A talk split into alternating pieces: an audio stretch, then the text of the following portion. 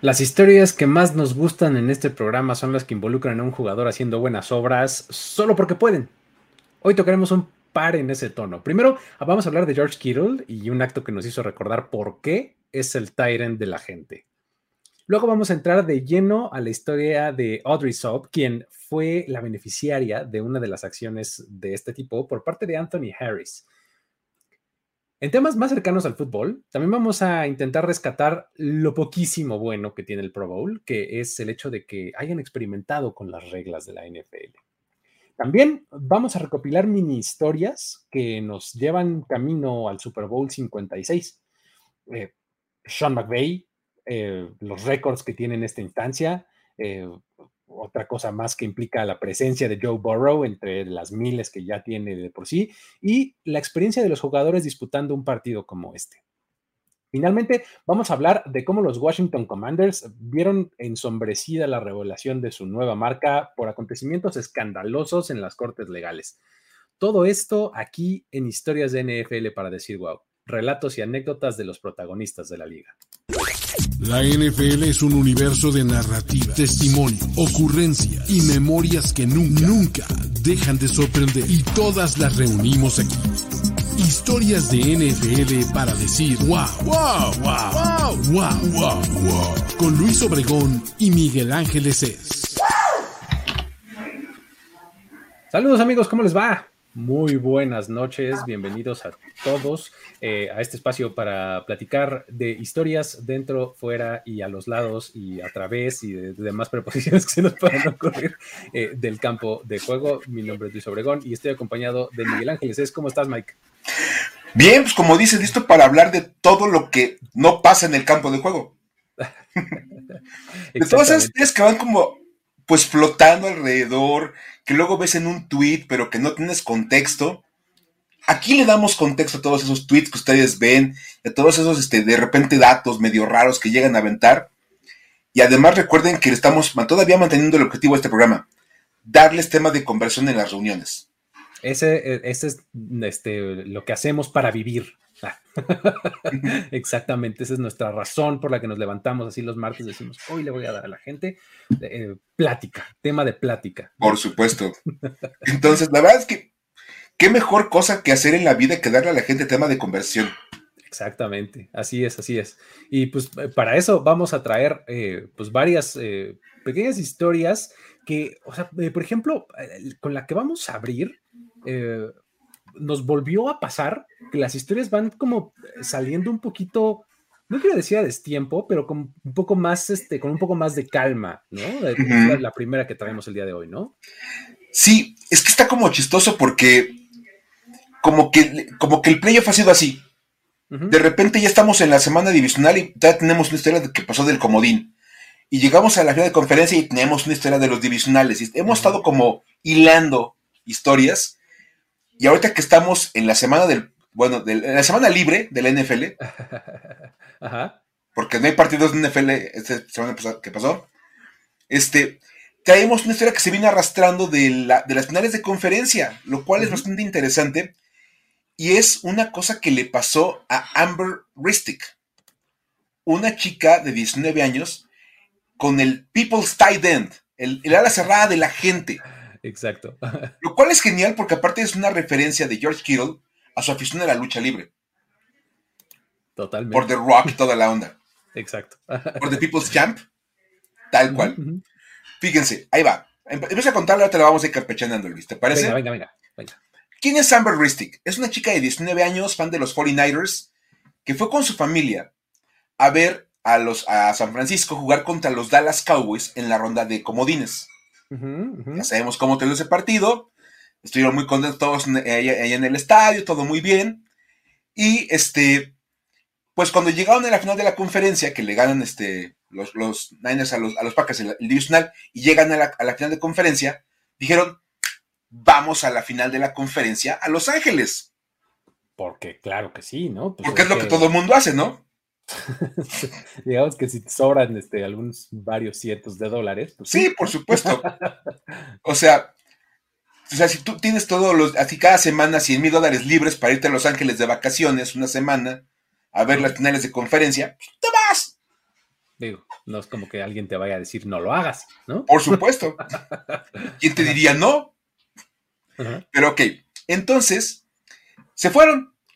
Y la verdad es que la experiencia fue muy distinta a lo que vivieron en allá en, Texas, en Texas, Stadium, en, el, en el Jerry Dome. Exactamente, el ATT Stadium. Ajá. Sí, por supuesto. Ah, es cierto. Ya, me andaba restando en el, en el tiempo así, pero feamente. Exacto. Me perdón. Exacto. Y a ver, ¿qué onda, Luis? ¿Qué pasó, ¿Qué pasó una vez que llegaron allá al, dicen, al Levi, South?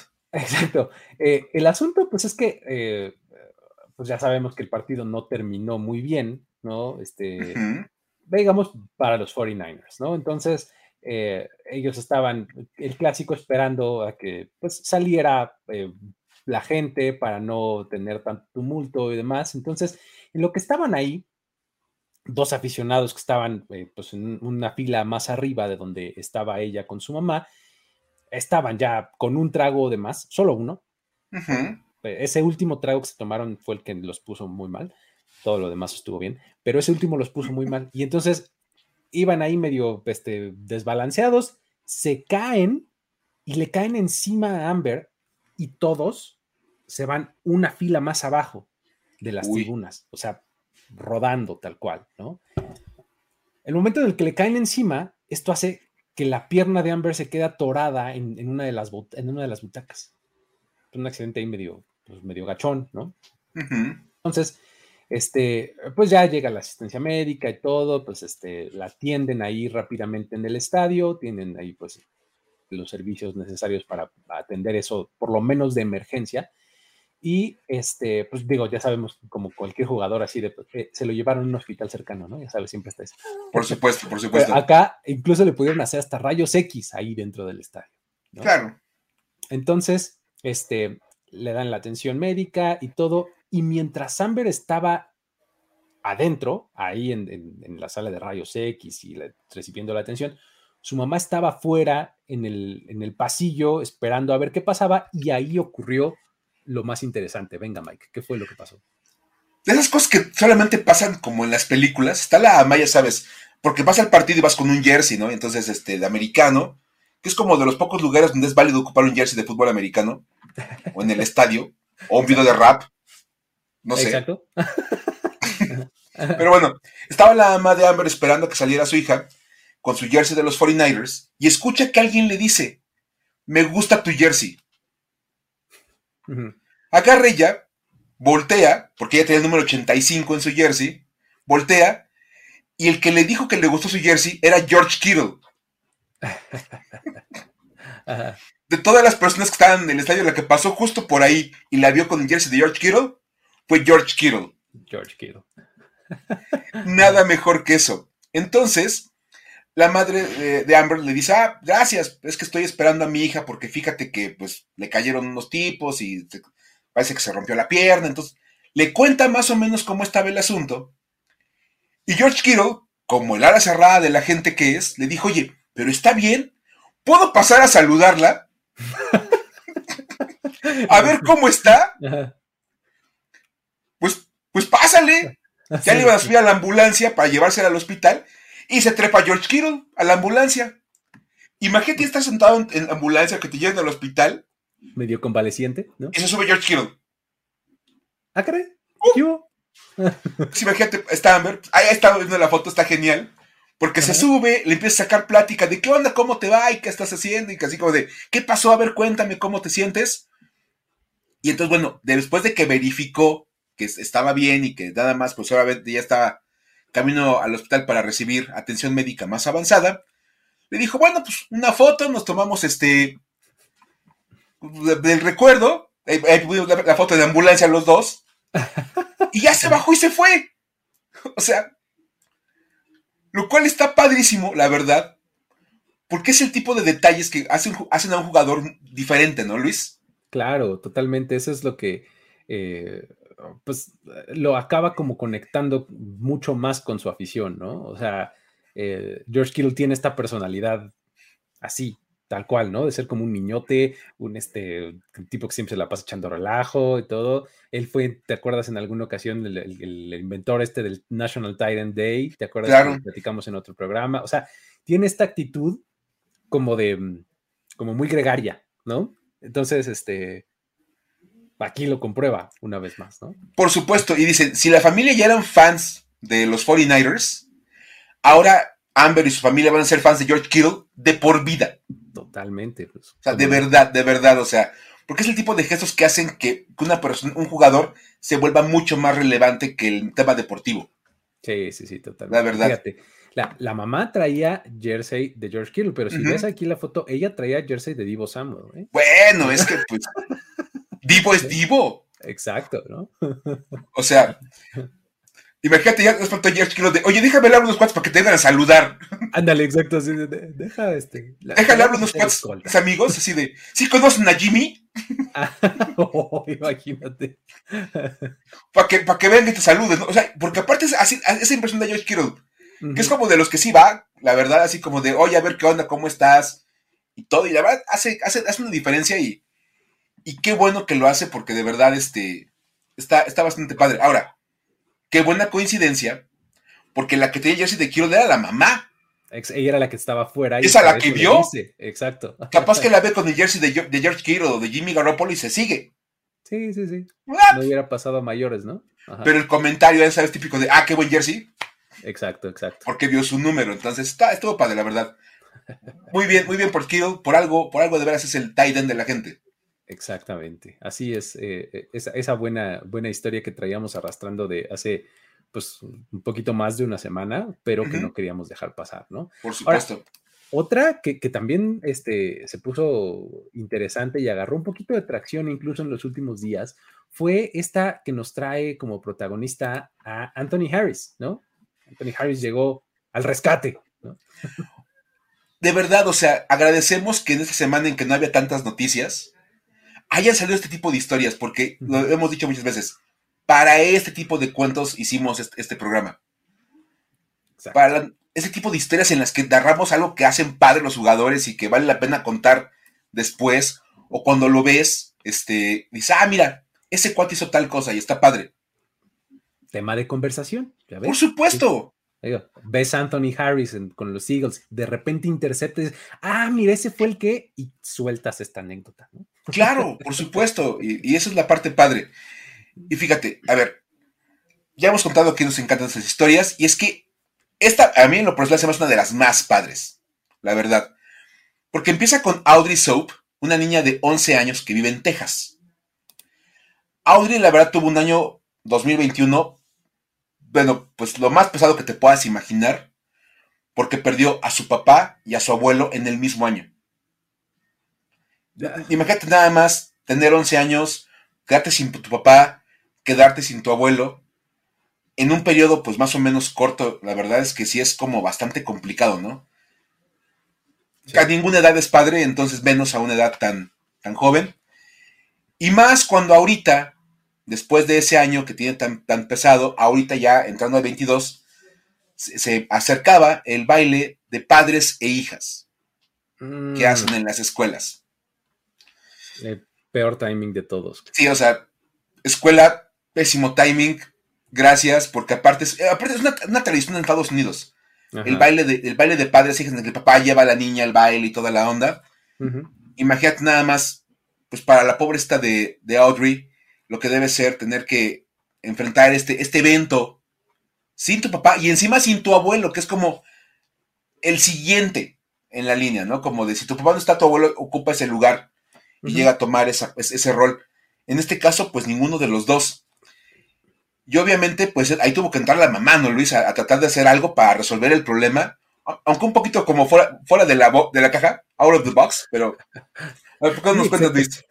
Eh, digamos que en vez de decirle a, su tío o a alguien así, ella se fue a lo grande, ¿no? O sea, ella dijo, pues qué demonios, mira, yo, este, yo he sido aficionada de los Vikings y he sido aficionada de, este, de la NFL desde hace mucho tiempo y soy una persona que incluso ha eh, eh, intentado establecer contacto con uno de mis jugadores favoritos que es Anthony Harris. Ya le he mandado, oye, qué buen juego, este, felicidades, no sé cuánto, y de repente me contestaba con el clásico like, oh, muchas gracias. Entonces, eh, todo bien, ¿no? Ahí dices, pues qué padre. Y dijo, ¿por qué no? Le voy a decir, a ver si se arma, ¿no? Y entonces le dice, oye, fíjate, Anthony Harris, que mi hija tiene el baile de padres e hijos muy pronto. No sé si te fuera viable el poderla acompañar, ¿no? Ok. Digo, como que eh, aplicó la de, mira, el no ya lo tengo, ¿no? El no ya está. Exactamente, ¿no? Pues que, total, ¿no? Entonces... Que se pierde. En una de esas pega y pues pegó. Resulta que Anthony Harris, ex de los Vikings, ahora de eh, los Eagles, no solamente aceptó llevar a Audrey al baile, además, Audrey, como ya no sé si lo mencionaste, vive en Texas. O sea, vive en sí, por supuesto. vive en una, ciudad que está muy cerca de Austin, Texas, ¿no? Anthony Harris, pues juega en Filadelfia. No sé si exactamente si vive en Filadelfia o no, pero eh, pues digamos que cerca no está, ¿no? claro.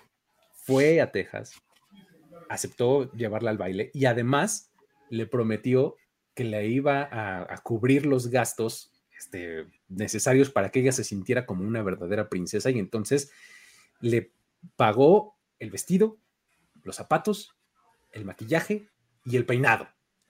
¡Wow! Muy bien. Además, como si fuera poco, ¿ya estás lista? Ok, perfecto. Aquí está el, la limo y el chofer que nos va a llevar al baile. Imagínate nada más. O sea, él sí tomó en serio su rol de, de llevarla Totalmente, ¿no? Entonces, pues se la llevó y, este, pues imagínate, obviamente, eh, Audrey también es eh, aficionada y todo y conoce perfecto a Anthony y también es este, seguidora de él específicamente como jugador. Y entonces lo que pasa, pues es que como que su mamá le da la sorpresa, o sea, no le dice, oye, mira, va a venir Anthony Harris. Pues le dice, a ver, ya viste cómo está todo padrísimo, ahora, la siguiente sorpresa es que veas quién te va a acompañar al baile. ¿no? Y entonces, pues ahí está del lado izquierdo de la foto, en donde ella tiene los ojos tapados, ya se descubre, van al baile y pues se toman fotos y ella es muy feliz. Qué padre, la verdad está padrísimo esta, esta historia. Y aparte no nada más se dio tiempo de llevar a Audrey, también conoció al hermano. O sea, que aparte este, fue a conocer al hermano de Audrey, se llama, se llama Jackson. Entonces Jackson también dijo, oye, qué buena onda, porque no nada más vino a ver a mi hermana, también me vino a saludar a mí, o sea, nos vino a conocer como familia. Es el tipo de cosas que de verdad decíamos, hacen toda la diferencia para un jugador de, NFL, para la liga incluso en general. Siempre hemos hablado, este, alguna vez se lo comenté a mi novia, de repente uno cuando escucha las noticias de NFL siempre hablan como de los jugadores que hacen algo malo. A los Alvin Camaras del mundo, ¿no? Los Alvin Camara, los Henry Rocks, los Ray Rice, los Antonio Brown del mundo son los que están ahí este, en las noticias, a los que se les da el espacio. Y, qué bueno que tenemos chance de contar historias como la de Anthony Harris, porque es precisamente lo, que también es la NFL. Un cuate que también tiene esa posibilidad económica de hacer mil tonterías en el mundo, y en vez de hacer una tontería o comprarse una, una joya toda ridícula, o sea, porque también lo hemos visto, o sea, de verdad, o sea, hay de todo, o sea.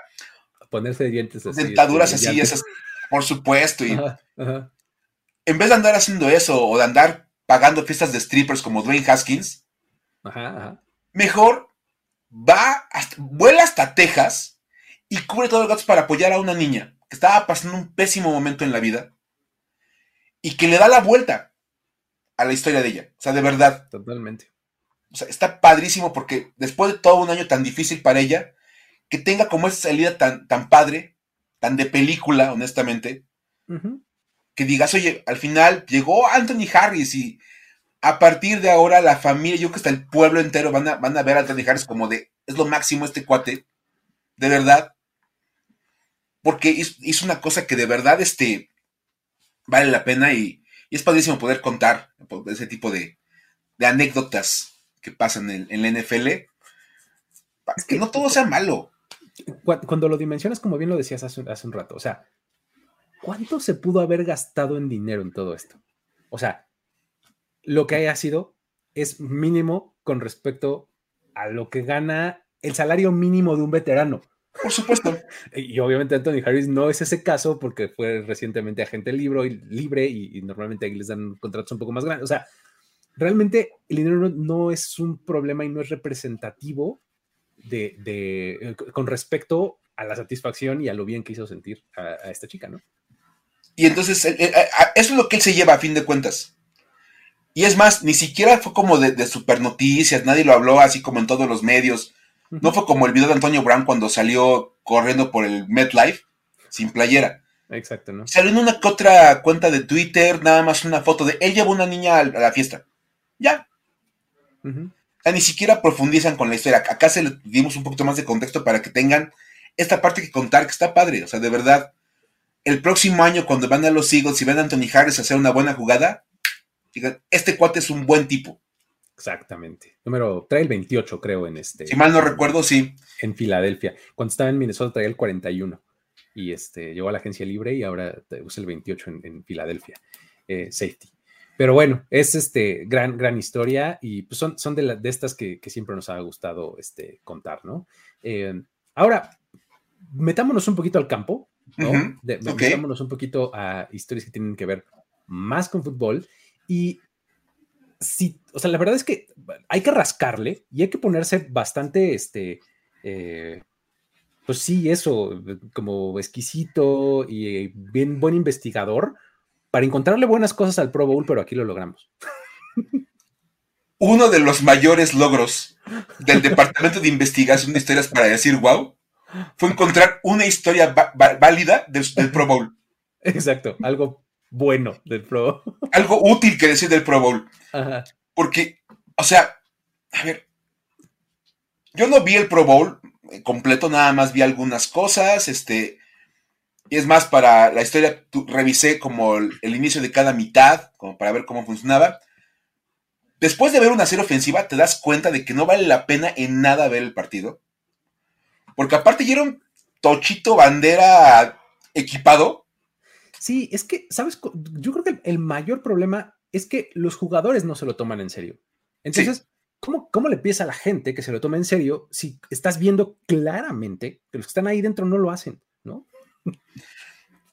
o sea, cuando sale corriendo uno de los jugadores, lo agarran de la cintura y se para, de ay, ya. Ay, ya me Ay, ya me claro. ¿Cómo? O sea, o sea, de verdad, o sea, ahorita que mencionan el golpe de Sean Taylor a, Brian Moorman, ya imagino a Sean Taylor desde el cielo viendo, viendo el Pro Bowl como de. Oh, Dios mío. Güey, o sea, neta. Sí. Pero bueno, ok. La NFL sabiendo que el Pro Bowl es básicamente un evento totalmente irrelevante, este, decidió que, bueno, puede tener una utilidad y es experimentar algunas reglas. Muy bien. ¿Ok? Suena bien. Y entonces, como los estudios de la NFL han demostrado que los kickoffs son la jugada más peligrosa de todo el partido, porque el índice de lesiones en kickoff es mucho más elevado que en cualquier otra situación de, juego, decidieron empezar a utilizar alternativas distintas al kickoff. Vamos, no era como que se fueran a pegar en el kickoff los jugadores, pero pues. si no se pegaban en otro es a menos. Por supuesto, casi, casi llega. O sea, eso de que Max Crosby tuvo dos sacks, por amor de Dios, le dio dos abrazos a los corebacks de la DFC. Fue líder en abrazos. Pero vamos. ¿Cómo funciona esto? A ver, ¿qué hicieron en vez de hacer un, este, un kickoff? Utilizaron la regla del spot and choose. Que está bastante extraña, está bastante interesante, es un poquito hasta complicada de entender. A mí me gusta, me gusta bastante. Si pues, explícala. Venga. La vamos explicando, así como que en conjunto te late. Básicamente, el equipo llega al, volado y tienes dos opciones. Elegir si vas ofensiva o defensiva o elegir la posición del campo. Sí, la posición en donde va a empezar. El, Pero la, así, la posición es específica del balón, o sea, la yarda tal. Exactamente, ¿no? Lo interesante es que sin importar quién gane el volado, primero se tiene que declarar la posición. Exacto. Eso es lo, es, es ahí, es donde está la clave de todo, me parece, porque, o sea, equipo visitante pide, ¿no? Sí. Este, pido Tails. Salió Tails. Ok. ¿Qué quieres? No, pues yo quiero este. eh, Elegir quiero, ofen- entre- quiero ofensiva. Ah, ok, espérame. Tú quieres ofensiva, todo bien. Nada más tengo que él, el que no ganó porque tú escogiste ofensiva, tiene que decirme en dónde vas a empezar con tu Es más, tú, ni siquiera debes decir si quieres ofensiva o defensiva. Es, voy a elegir la posesión del balón. Exacto, ¿no? Ajá. Tú dime ahora, ahora el equipo que, el equipo que perdió, tú dime dónde va a ir el balón. Nah, en la yarda 20. Te regresan al equipo que eligió posesión. ¿Qué quieres? Ofensiva o defensiva. Si digo defensiva, como que no, a ver, espérate, como que en la yarda 20, no. A ver, Vas no, a no, no. empezar en la yarda, en la zona roja, ¿no? Entonces, la verdad es que está bastante este, interesante, porque entonces, vamos, en este ejemplo, en lo que pasó en el Pro Bowl, la NFC ganó el volado y pidió elegir entre ofensiva y defensiva. Nación, vamos a elegir posesión. La AFC dijo, ok, yarda 15. La NFL dijo, no, pues ofensiva. Prefiero tener campo largo por recorrer a que Encerrados. tengas campo corto, ¿no? Encerrados, pero pues con el balón. Ajá. Mejor eso a esto. Fíjate, acá ponen, quiero el balón en la yarda 1. Dices, no, pues voy entonces en todo caso de ofensiva. Exactamente. Si me dices que es en la yarda 1, voy a la ofensa. Voy a la ofensiva. Para, para aplicar un Joe Judge, tres este, corebacks Knicks y despejo. Exactamente, ganar espacio y luego ya. ¿No? O sea, se vuelve un juego de estrategia, la Sí. verdad. Ajá. ¿Sale? O es más, y más si el, el contrario dice, en la yarda 1, ah, va, yo voy a la defensiva. Tú ponte en tu yarda 1. Exactamente. Órale, va. O sea, tiene mucha estrategia. Sí, exactamente. Si quiero, quiero recorrer 99 yardas de campo, o decir, quiero en la yarda 1 de mi propio campo. Ah, perfecto. Entonces yo voy a la defensa y voy por mi safety. Voy por mis dos puntos, Va. ¿no? O voy de una vez por el touchdown de directo. O sea, da- de- Exacto. entonces como, como equipo no puedes nada más poner una yarda tan cerrada. Ujú. Empieza como a tratar de meter un poco más en, en- otra posición de campo para tratar de manejar las posibilidades. Lo cual está bastante interesante y es mucho más complejo el, el- el proceso de decidir el volado. Creo que, creo que está padre y eso pudiera ser una buena idea, la verdad. Sí, es, es- es un este. Creo que le encontraron ese. ese esa utilidad al Pro Bowl, ¿no? De, de hacerlo pe- un pequeño laboratorio para algo que podría ser interesante, que ahora pues está mucho más en boca porque podrías utilizar este, este método, por ejemplo, en playoffs, ¿no? En el tiempo extra. No Claro. necesariamente en el kickoff, pero imagínate que lo metes esto en el tiempo extra. Ya, ya he volado y como no te parece muy justo que si te dejo o no el balón y que si el touchdown y que si la muerte súbita, ok, el tiempo extra va a ser con spot and choose. ¿no? En, en, en playoffs. Estaría buenísimo. Dices, ok, yarda 5. Ujú, ujú. O sea, ¿me das el balón para que yo trate de anotar? ¿O tú vas avanzando 95 yardas? ¿Qué hubo? Exactamente, ¿no? Cambia mucho la manera de ver el juego. La verdad es que cambia mucho la manera de entender el, el proceso de, de inicio de, de las par- de los partidos. Y sería para arrancar la primera y la segunda mitad. El resto de los kickoffs, cuando sean este.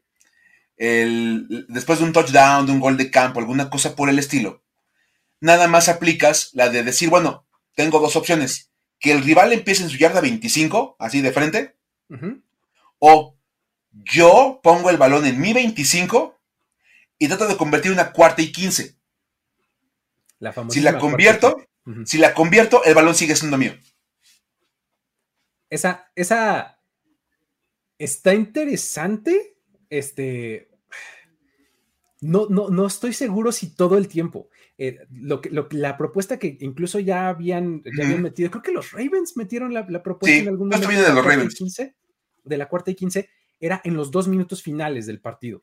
O sea, la cuarta se, se proponía como para sustituir la patada corta. Claro. ¿no? Porque obviamente, últimamente, con estas formaciones que tienen que ser mucho más equitativas a lo largo de todo el campo, de todo lo ancho del campo, justo para evitar lesiones, la, las posibilidades de recuperar una patada corta han decrecido muchísimo.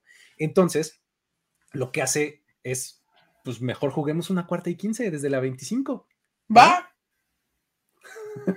Si la logramos, Primero y 10, es bola mía. Si no, es tu guía donde me quedé, donde hice down, ¿no? Pero a fin de cuentas, es, más es más probable convertir una cuarta y quince que agarrar una patada corta. Que recuperar una patada corta, exactamente. O sea, así de bajísimo es el, es el porcentaje de las patadas cortas. Una cuarta y quince, entonces, este, está cañón. Oye, el comentario de Arthur es cierto. Está buena la regla, pero ¿qué te da la confusión en el volado? Yo, que, a ver, ¿yo qué iba a pedir? O sea, pero, o sea, es, eh, pero yo la quería en la del otro lado, en la, 15, pero del otro lado. No, no, ya dijo, ¿no? Obviamente tenía que haber un curso muy fuerte, muy intensivo de cómo trabajar los volados, pero vamos, la regla es muy buena, la regla es muy interesante. Y la verdad es que, bueno, yo creo que también esto también sale como muy, muy en, buen momento después de aquella final, este, bueno, aquel, aquel final del partido entre Bills y Chiefs, con la verdad, este, estuvo, estuvo como todavía, al día de hoy la gente sigue diciendo pues que hubo un poquito de injusticia para Buffalo, que puede ser cierto. De repente le pasa, luego le pasa a otros. Pero cuando menos está interesante para tratar como de, de darle otro enfoque al, al, juego y otra manera de, de, ver, la verdad. Entonces, este. Y otro enfoque al Pro Bowl también, ¿no? O sea, eh, que dices, mira, de todos modos estaba viendo que el Pro Bowl tuvo más de 6 millones de, este, de audiencia, 6 millones de personas de audiencia. 6 millones eh, es lo más bajo desde 2006 para el Pro Bowl, pero es más alto que el juego de estrellas de la NBA. El último juego de estrellas de la NBA tuvo 5.9 millones de, televidentes. Entonces, pues, ¿qué va a hacer la televisión? Pues seguir programando el Pro Bowl. ¿Y qué va a seguir haciendo la NFL? Seguírselo vendiendo. Entonces, encontremos maneras de hacerlo más atractivo y esta es una de ellas, ¿no? O sea, probemos cosas. Claro. Ya probaron Fantasy Football, no funcionó. Ya probaron esports, no funcionó. Ahora metamos laboratorio de nuevas reglas, a ver qué pasa, ¿no? Sí.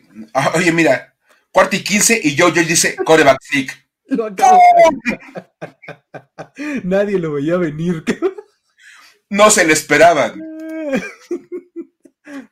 Aguas con los Patriots, se va a estar cañón ahí la, ofensiva con Joe Judge manejada ahí con. Vamos. Abusados este, Patriots porque ahora es, es, su nuevo asistente ofensivo. Sí, por supuesto, por eso somos Patriots. Y yo imagino que todos los que se querían quedar con los Giants ahora van a tratar de emigrar a los, a los Patriots. Sí, total. Sí, Para jugar con Joe Judge. Por la cultura que él genera. Pero bueno, comentarios aparte. Ah. Ya tenemos que empezar a entrar al, al Super Bowl, ¿no, Luis?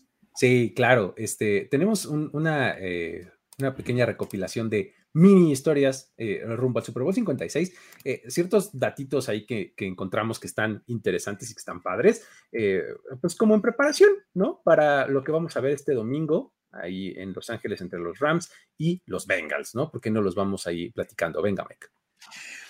Está padre. A ver, hay muchas cosas que platicar y obviamente van a haber muchos datos. Un dato que ya no hace falta que se sepan es el de la cantidad de aguacates que se comen en el Super Bowl. Ya, eso ya. se lo hemos manejado durante los últimos 10 años. Fácil, fácil. Este, la cantidad de aguacates, la cantidad de alcacelser, la cantidad de gente que se reporta enferma. Ya, basta, por favor.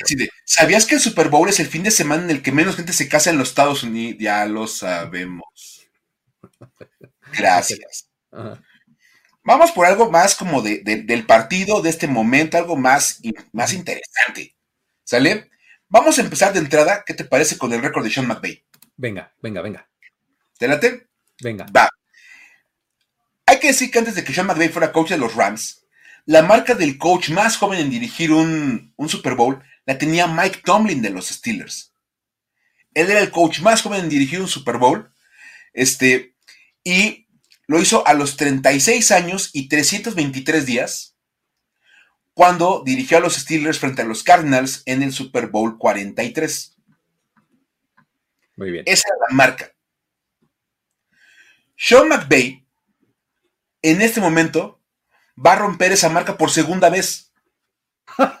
ok, o sea, no va a romper la marca de Tomlin, va a romper su propia marca. No, va, a volver a romper la de Tomlin, porque él ya puso la marca. Para mí es impresionante la marca de, Sean McVay, que fue hace un par de años. Porque cuando Sean McVay dirigió a los Rams contra los Patriots en el Super Bowl 53, McVay tenía 33 años y 10 días. Era un head coach de 33 años. Sí. Dirigiendo un Super Bowl. Está muy impresionante. Impresionante. Entonces, este, Sean McVay ya rompió, la, tiene la marca más, este, más, del coach más joven. Exacto. Curiosamente, al dirigir a los Bengals esta semana, el domingo, en el Super Bowl, va a tener también el segundo lugar. Porque también le gana a la marca de Mike Tomlin. Porque cuando, el partido se lleve a cabo el domingo, Sean McVay va a tener 36 años y 20 días. O sea, casi un año todavía, ¿no? Menos que Tomlin. tres días más joven que Mike Tomlin cuando dirige el partido de los Tigres contra los Cardinals. Entonces, la lista del coach más joven en dirigir un Super Bowl que manejaba Mike Tomlin en primer lugar hasta ese, hasta ese año, ahora Mike Tomlin va a ser el tercer lugar. Y el primero y el segundo le van a pertenecer a Sean McVay. Exacto. ¿Por qué va a tener el primero con 33 años y 10 días y el segundo con 36 años y 20 días? Exacto. Ahí está el asunto. La verdad está interesante. La verdad está bastante, bastante interesante ese asunto. Y ahora, hablando de esas ondas de experiencias, porque él es muy joven, ¿qué onda con la experiencia del Super Bowl, Luis? Ahí está también eh, otra, otra de, las, eh, de, los datos interesantes. O sea, por ejemplo, eh, los Bengals llegaron a este Super Bowl, pues obviamente contra todo pronóstico, nadie lo pensaba así, era en el equipo que todo el mundo dábamos por muerto desde el off-season, no les dábamos este, ni mayor posibilidad, probablemente ni de meterse a playoffs, ¿no? En general están viviendo todos, pues una cosa que es nueva para ellos, ¿no? Resulta que de los, tres, de los 53 jugadores que tienen en el roster, los Bengals, solamente uno tiene jugando experiencia en el Super Bowl. Es el mismísimo Ricardo Allen. Él llegó eh, como agente libre, perdón, él llegó eh, como agente libre a los Bengals este, este offseason, como un montón de los jugadores de los Bengals, este, ya saben que se compraron una defensiva en el offseason. Y este, llegó oh, como agente libre acá a los Bengals y él ya pudo jugar un Super Bowl que fue cuando formaba parte de los Falcons. Eh, ahí llegó a ese Super Bowl en donde, ya saben, ¿no? 28-3, todo eso. Ahí todo ese, eh, Ricardo Allen formaba parte de esos Falcons. O sea que de todos, nomás él. Todo lo demás nunca han llegado. Del lado de los Rams, hay nueve jugadores con experiencia en Super Bowl, ya.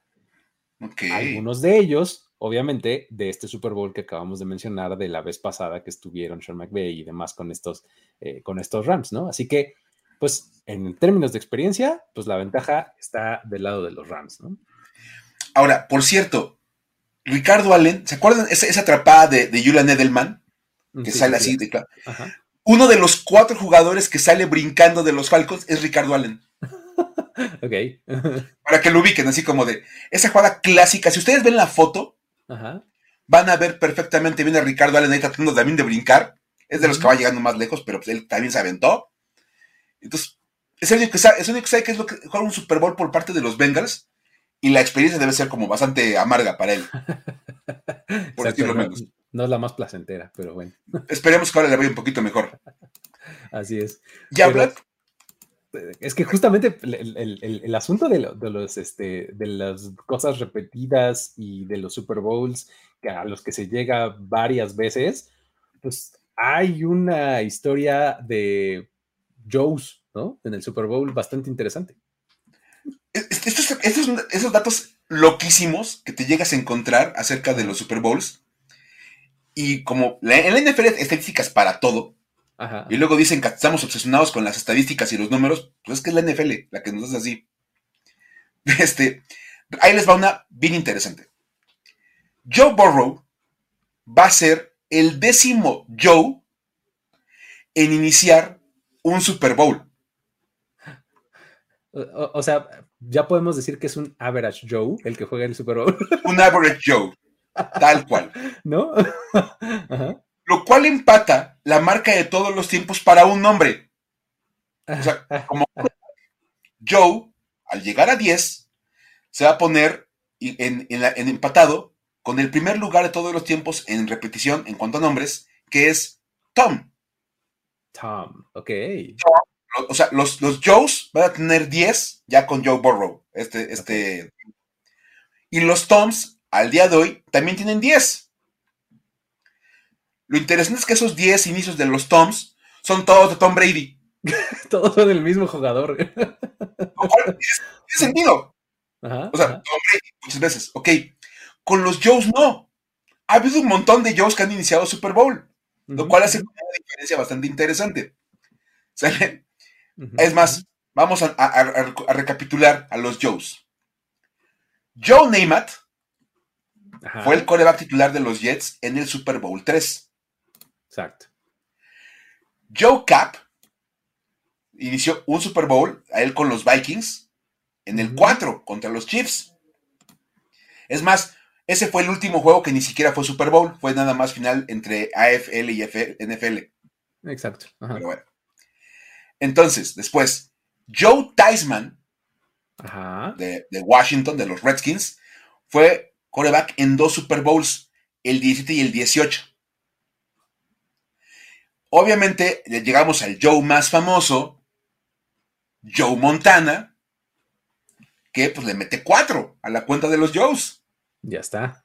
Porque pues Joe Montana, el 16, el 19, el 23 y el 24 y faltaba alguien de Elite y llega.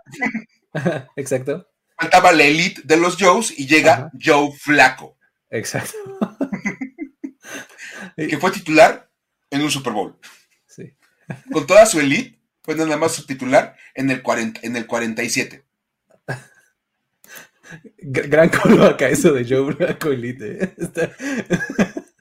Vamos, teníamos que decirlo, ¿no? O sea, aunque esté Joe Montana, ya llegó el verdadero elite, que es Joe Flaco, con Super Bowl. Y curiosamente, si Joe Burrow logra ganar, ¿sale? Pondría a los Joes por encima de los Toms en victorias de Super Bowl.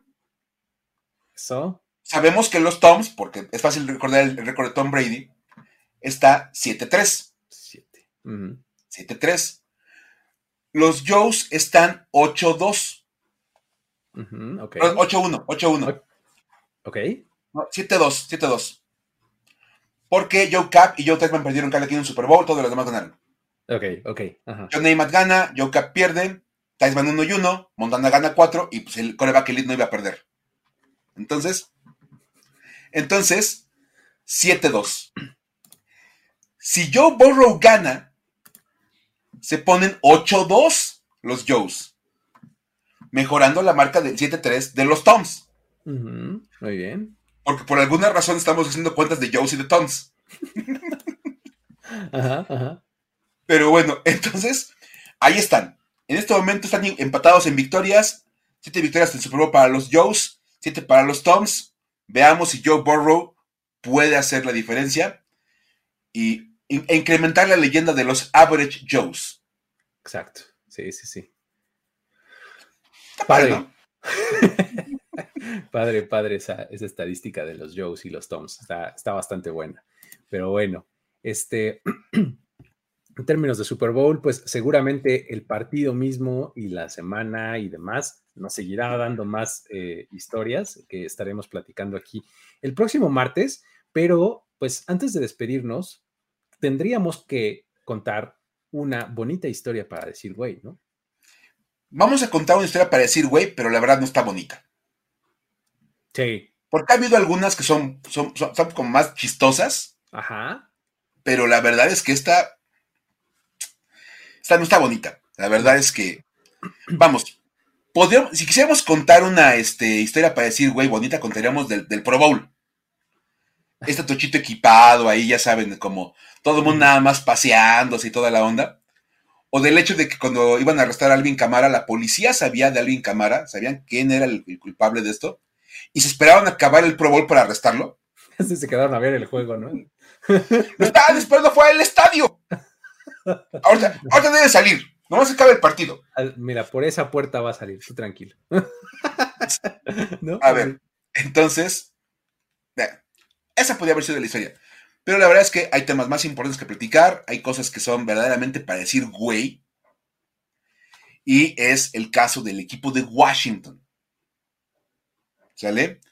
Y no por el tema del nombre. Yo ya dije, el tema del nombre es lo de menos. O sea, que se llamen Commanders ya es un, asunto meramente. Pues, ahí está. ¿Sale? Lo malo de, o sea, yo creo que es que el timing, ¿no? O sea, revelas tu nombre y pues de por sí no fue muy bien recibido. Y luego todavía le tiras toda esta sombra de lo que vamos a platicar, pues está todavía más este, desangelado, ¿no? Sí, porque aparte fue como una semana medio rara. Este fue el 2 de febrero, el 2 de febrero el, día, de la presentación del nombre, aunque se, se dio a saber desde mucho tiempo antes. Luego, el 3 de febrero, era la audiencia de todas las ex empleadas del equipo que estaban demandando a, Washington. Y el 4 fue la fiesta en el estadio con la gente. Estaba medio raro el calendario. Pero a ver, nos vamos, a centrar en el día 3.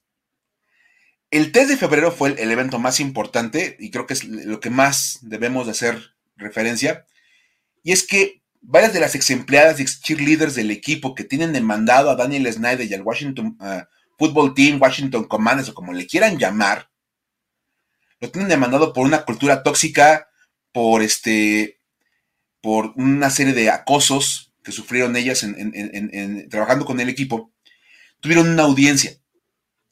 Y básicamente el comité del Congreso que las recibió y que estuvo escuchando las declaraciones, que son brutalmente duras, porque hay que decir que, por ejemplo, le preguntaron directamente a cada una de ellas, cuántas veces fue acosada en el lugar de trabajo. Y una de ellas dijo, pues estuve año y medio, así que son aproximadamente unas 500. Dice, porque fue una diaria. Se fue acosada diariamente y como estuve trabajando año y medio, son aproximadamente 500 veces. Son 500 días. Y otra dijo, son tantas que no puedo contarlas. Dice, dijo, uniéndome a la matemática de mi, de mi compañera, una diaria y trabajé en el equipo ocho años.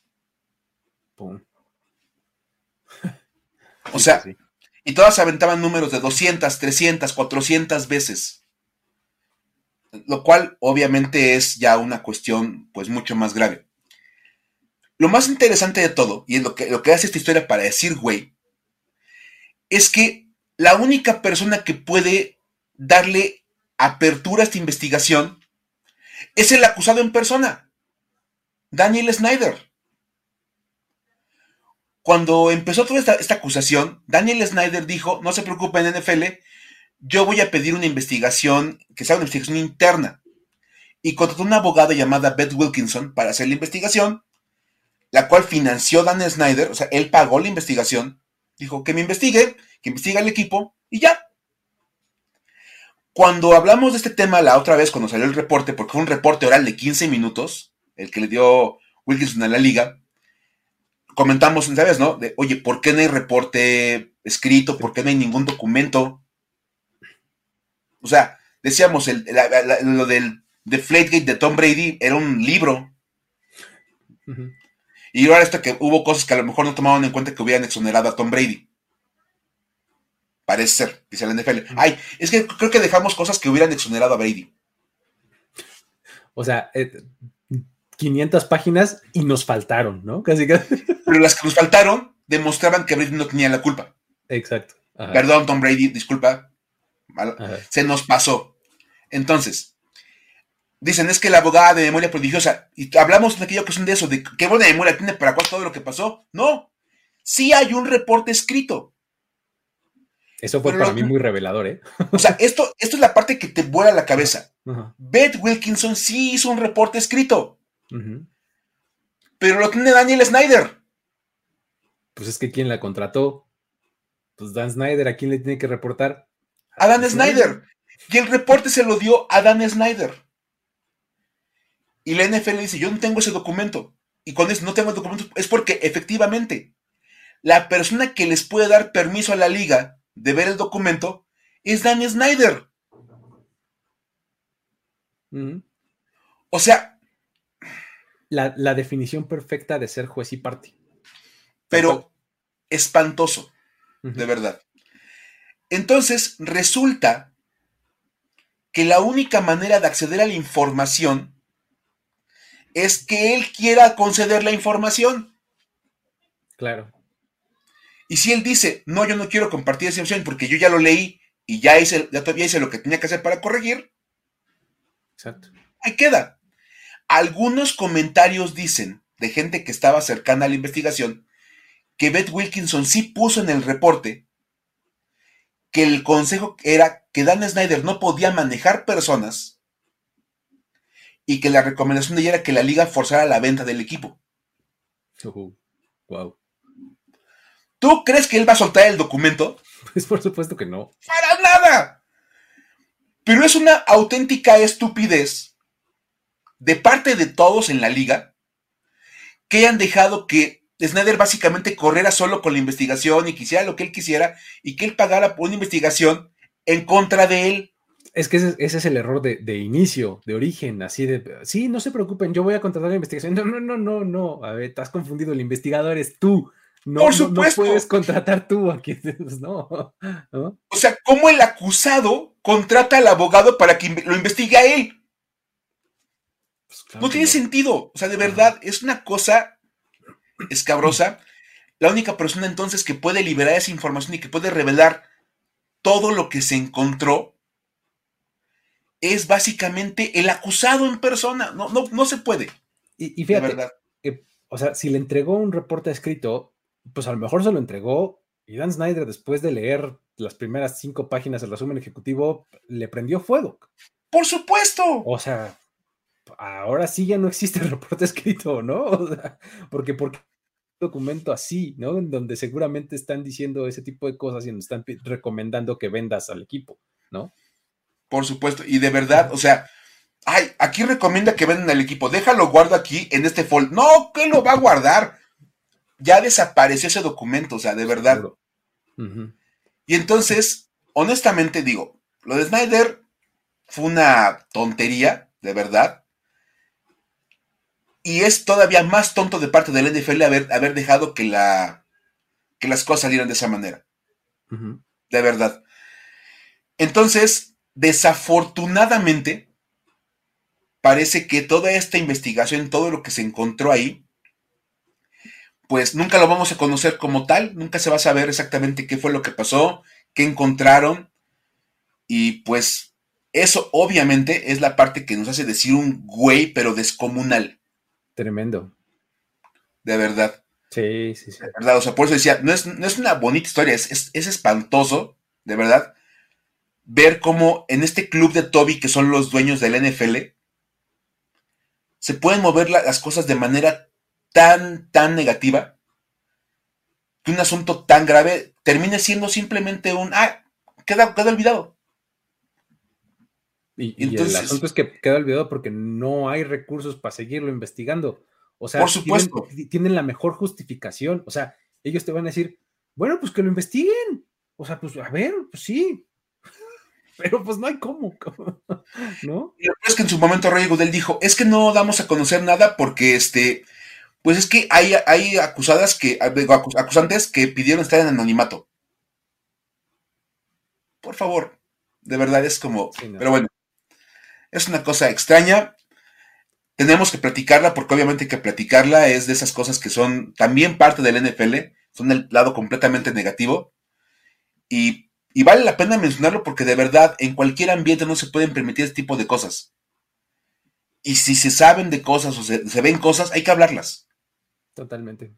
Entonces, no dejar que pase lo que pasó en Washington, donde se generó una cultura tan tóxica de verdad, que tantas, tantas mujeres decían, era mi trabajo ideal y acabó siendo una pesadilla. Pues sí, es que digo, cuando creces en un lugar y pues ves el equipo y demás y dices, wow, estaría padrísimo trabajar ahí, ¿no? Entras y dices, válgame Dios, ¿a dónde me metí? ¿no? Entonces, este, de verdad, de verdad es una cosa que pues hay que evitarla en cualquier ambiente, en cualquier ámbito. Y creo que es lo mejor que podemos sacarle de aprendizaje a esta, a esta historia. Sí, así es. Pero pues bueno. Qué lástima que terminamos en ese tono. Mejor, ahorita que acabe el programa, vuelvan a ver las historias de George Kittle y de Anthony Harris. Exacto. Sí, sí. verdad. Que son la parte más padre de este programa. Que así como hay tipos como Snyder en la NFL, hay tipos como Kittle y como Anthony Harris, que son los que hacen que esta liga valga la pena verla y divertirse con ella y, gozar del NFL. Sí, exacto. Es este, es eh, esa postura que, nos mantiene este, como mucho más leales, ¿no? O sea, además del deporte mismo, que es bien padre, este, pues todas las historias positivas son las que nos acaban enganchando más, ¿no? Las negativas, pues tratamos, eh, pues de platicarlas, de, pues no, no, de ignorarlas, porque pues también haríamos mal, pero pues sí de, pues eso, de platicarlas y por lo menos traerlas a la mesa y ya, no es que las vayamos a solucionar, estaría padre que pudiéramos, pero no. Pero hay que visualizar esas cosas. Creo que una cosa, una palabra que usa mucho Eugenia, que es de las que les encanta abordar esos temas, es visualizar. Sí, exacto. Y lo estamos visualizando y qué padre que se pueda hacer y vamos, también es parte de este, de este asunto. Así es. Perfecto. Pues bueno, eh, muchísimas gracias a todos por haber estado por acá eh, en este espacio. Los que estuvieron en vivo, gracias por hacerlo. Ahí dejen un bonito like aquí abajo en donde ustedes lo estén viendo. Eh, si lo ven después diferido, también háganlo, también eh, son bien recibidos. Este, también los comentarios allá abajo en la sección de comentarios también son este, bien recibidos. Si lo escuchan en podcast, y, eh, también es, su preferencia, dejen una buena reseña ahí en la app de su confianza, suscríbanse al feed y van a ver que no, no, se, no se defraudan. Em, con eso eh, nos despedimos. De esta edición de Historias de NFL para decir, wow, la próxima semana tendremos seguramente pues historias que tengan que ver con el Super Bowl y pues, también ya nos pondremos un poquito respectivos. Recuerden que en el off-season este programa se pone loco y, este, y, es donde eh, pues empezamos a soltar temas este, interesantes. Así que ya que si a ustedes se les ocurre alguna cosa, échenoslas. Aquí están nuestras cuentas de Twitter. Sí, ya saben. Aquí nos pueden dejar los comentarios, las historias. Porque este programa no se va de off-season. Este programa. Estamos tan locos que nos platicamos ustedes todas las semanas de todo el año. Exactamente, sí, sí. Eh, alguien tiene que mantener vivo el canal de... Oh,